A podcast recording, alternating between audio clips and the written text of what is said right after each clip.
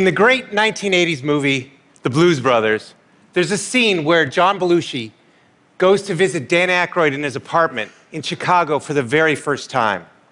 It's a cramped, tiny space, and it's just three feet away from the train tracks.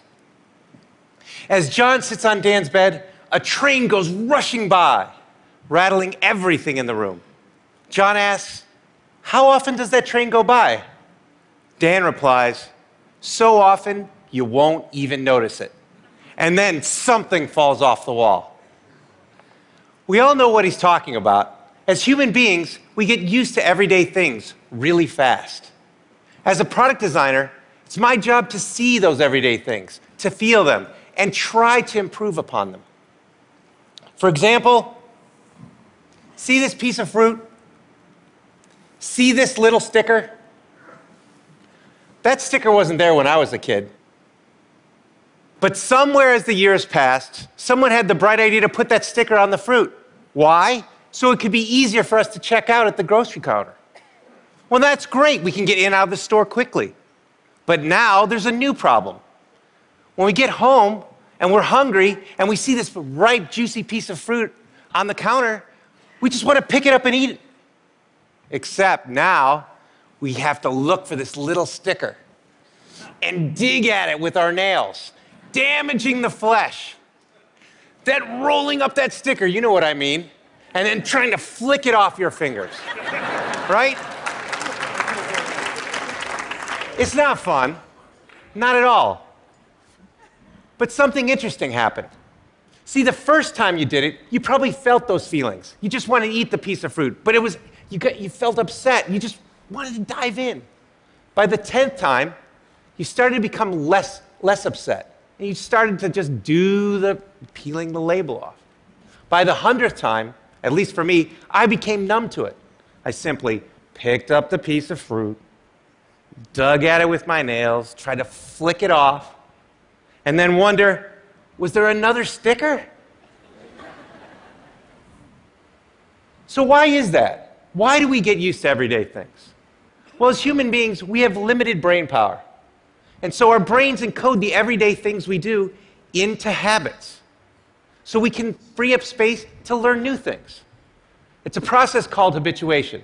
And it's one of the most basic ways as humans we learn. Now, habituation isn't always bad. Remember learning to drive? I sure do. Your hands clenched at 10 and 2 on the wheel, looking at every single object out there the cars, the lights, the pedestrians is a nerve wracking experience. So much so that I couldn't even talk to anyone else in the car and I couldn't even listen to music. But then something interesting happened. As the weeks went by, driving became easier and easier. You habituated it. It started to become fun and second nature. And then you could talk to your friends again and listen to music. So there's a good reason why our brains habituate things.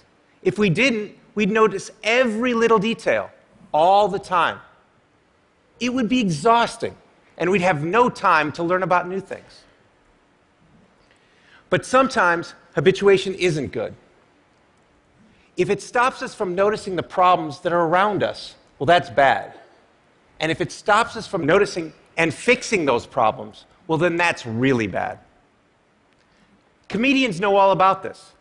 Jerry Seinfeld's entire career was built on noticing those little details, those idiotic things we do every day that we don't even remember. He tells us about the time he visited his friends and he just wanted to take a comfortable shower. He'd reach out and grab the handle and turn it slightly one way, and it was 100 degrees too hot. And then he'd turn it the other way, and it was 100 degrees too cold. He just wanted a comfortable shower. Now, we've all been there. We just don't remember it. But Jerry did, and that's a comedian's job. But designers, innovators, and entrepreneurs, it's our job to not just notice those things, but to go one step further and try to fix them. See this? This person, this is Mary Anderson. In 1902 in New York City, she was visiting. It was a cold, wet, snowy day and she was warm inside a streetcar.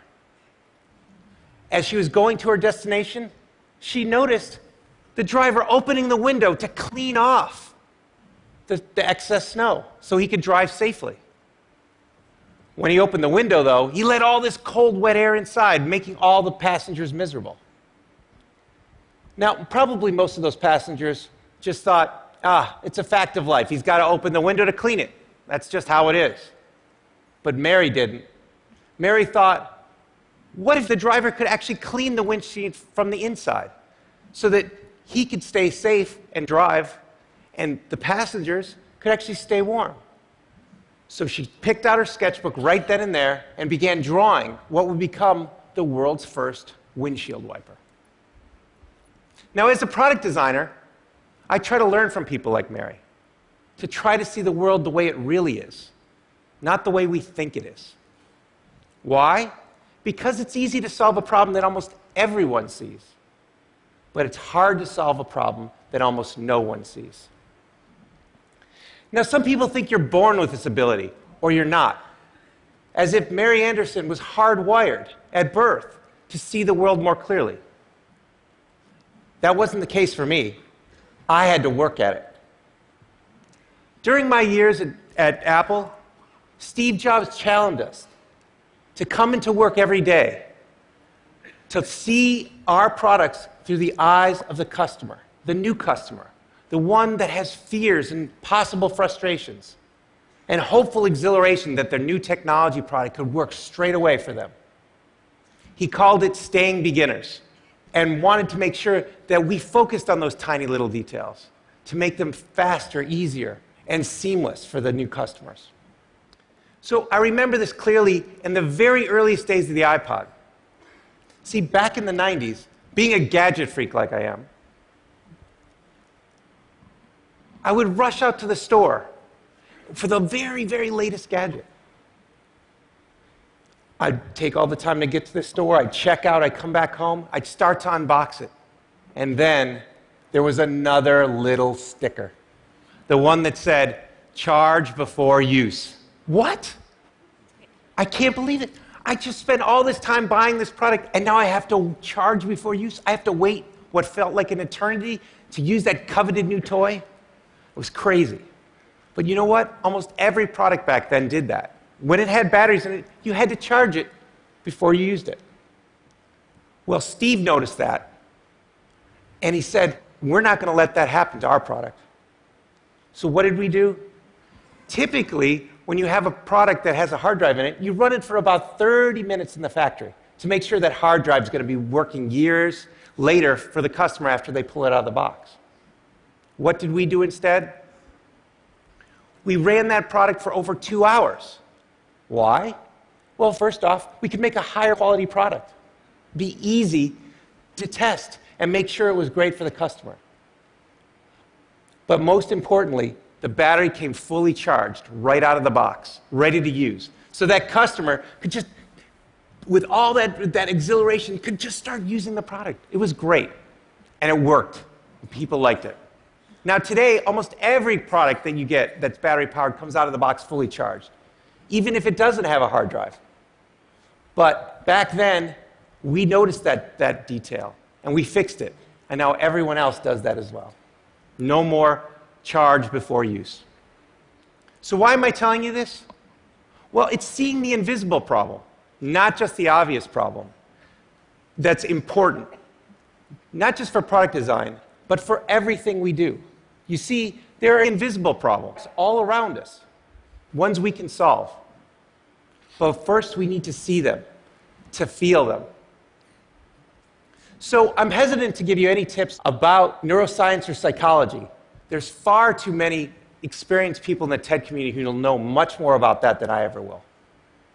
But let me leave you with a few tips that I do, that we all can do to fight habituation. My first tip is to look broader. You see, when you're tackling a problem, sometimes there are a lot of steps that lead up to that problem, and sometimes a lot of steps after it. If you can take a step back and look broader, Maybe you can change some of those boxes before the problem. Maybe you can combine them. Maybe you can remove them altogether to make that better. Take thermostats, for instance. In the 1900s, when they first came out, they were really simple to use. You could turn them up or turn them down. People understood them. But in the 1970s, the energy crisis struck, and customers started thinking about how to save energy. So, what happened? Thermostat designers decided to add a new step. Instead of just turning up and down, you now had to program it so you could tell it the temperature you wanted at a certain time. Now, that seemed great.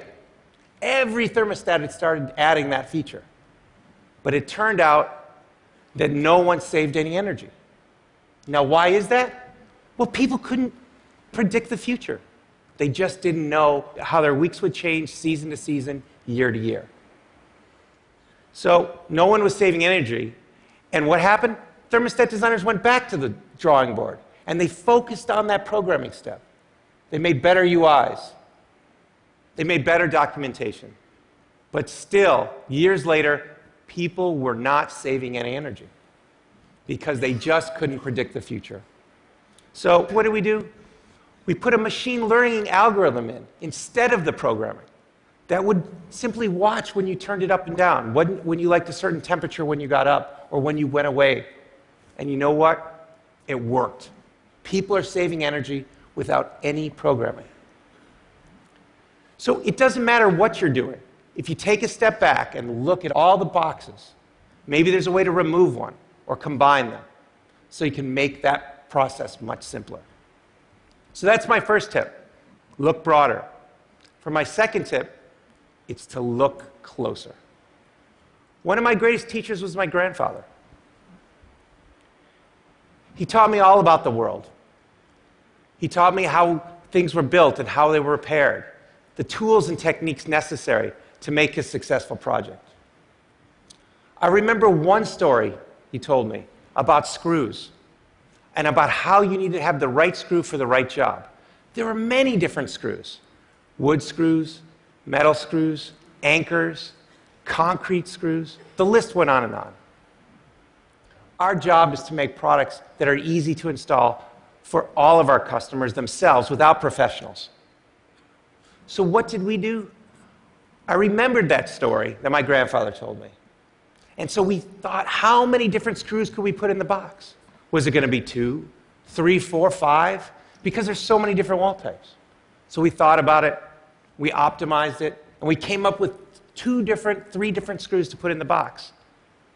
We thought that was going to solve the problem, but it turned out it didn't. So we shipped it, shipped the product, and people weren't having a great experience. So what did we do? We went back to the drawing board just instantly after we figured out we didn't get it right. And we designed a special screw, a custom screw, much to the chagrin of our investors. They were like, Why are you spending so much time on a little screw? Get out there and sell more. And we said, We will sell more if we get this right. And it turned out we did. With that custom little screw, there was just one screw in the box. It was easy to mount and put on the wall. So if we focus on those tiny details, the ones we might or that we may not see, and we look at them and we say, are those important or, the, or, or is that the way we've always done it? Maybe there's a way to get rid of those. So, my last piece of advice is to think younger. Every day, I'm confronted with interesting questions from my three young kids. They come up with questions like, why can't cars fly around traffic? Or why don't my shoelaces have Velcro instead? Sometimes those questions are smart. My son came to me the other day and I asked him, Hey, go run out to the mailbox and check it. He looked at me, puzzled, and said, Why doesn't the mailbox just check itself and tell us when it has mail? I was like, That's a pretty good question. So they can ask tons of questions. And sometimes we find out we just don't have the right answers. We say, son, that's just the way the world works. So the more we're exposed to something, the more we get used to it. But kids haven't been around long enough to get used to those things. And so when they run into problems, they tr- immediately try to solve them. And sometimes they find a better way. And that way really is better. So, my advice and that we take to heart is to have young people on your team or people with young minds. Because if you have those young minds, they cause everyone in the room to think younger. Picasso once said, Every child is an artist. The problem is, is when he or she grows up, is how to remain an artist. We all saw the world more clearly when we saw it for the first time, before a lifetime of habits got in the way. Our challenge is to get back to there, to feel that frustration, to see those little details, to look broader, look closer, and to think younger so we can stay beginners. It's not easy. It requires us pushing back against one of the most basic ways we make sense of the world. But if we do, we can do some pretty amazing things. For me, hopefully that's better product design. For you, that could mean something else, something powerful. Our challenge is to wake up each day and say, How can I experience the world better? And if we do, maybe, just maybe, we can get rid of these dumb little stickers. Thank you very much.